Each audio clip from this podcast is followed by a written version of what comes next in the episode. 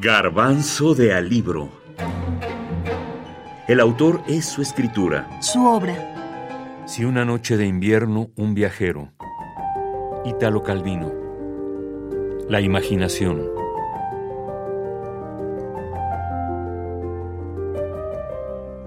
Italo Calvino es un autor que fue fiel a los principios o tesis que enumera en sus seis propuestas para el próximo milenio.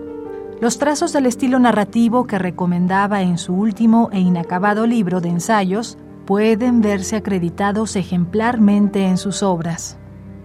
Leve, rápido, exacto, visible, múltiple y consistente pueden ser muy bien las características de su estilo.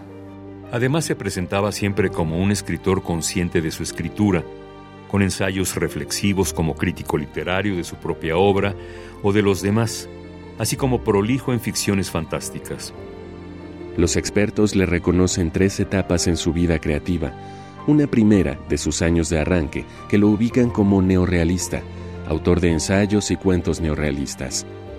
Era un intelectual comprometido con su tiempo y con la sociedad, con las ideas y los movimientos revolucionarios del siglo XX, a la par que muy crítico, dispuesto a distanciarse para mirar las cosas con ironía, lucidez valga como ejemplo su relación personal con el marxismo y el comunismo. Sostiene el estudioso Carlos García Gual. Una segunda etapa viene con la fantasía, su mundo fantástico y este género. Etapa que muchos califican como la que le da identidad a este autor. De ese periodo son libros como su trilogía Nuestros antepasados, El Visconde de Mediado, El Varón Rampante y El Caballero Inexistente, además de las ciudades invisibles. Calvino propuso una subdivisión del género fantástico en fantástico visionario, con elementos sobrenaturales como fantasmas y monstruos, que incluye como subgéneros a la ciencia ficción, el terror o la narrativa gótica, y el fantástico mental o cotidiano, donde lo sobrenatural se realiza todo en la dimensión interior, Cabe pensar, por ejemplo, en La Vuelta de Tuerca de Henry James o a Marcobaldo del propio Calvino. Una etapa final donde lo ubican como autor moderno o posmoderno. Años en donde presenta su última obra, Palomar. Los ensayos, por qué leer a los clásicos, o sus propuestas para el próximo milenio. Y sobre todo, Si una noche de invierno, un viajero pero a pesar de estas tres etapas creativas que reconocen en Calvino, la mayoría lo ubican como un autor más cerca de lo fantástico. Tiene que ver, sin duda, la fama de sus obras más conocidas o lo que escribió sobre este género.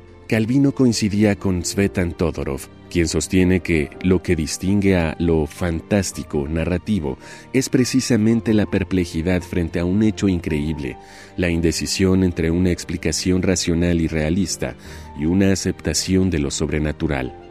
Pero nuestro invitado, Antonio Ramos Revillas, afirma que Calvino, más que un autor de lo fantástico, es un autor de la imaginación. Escuchemos su explicación.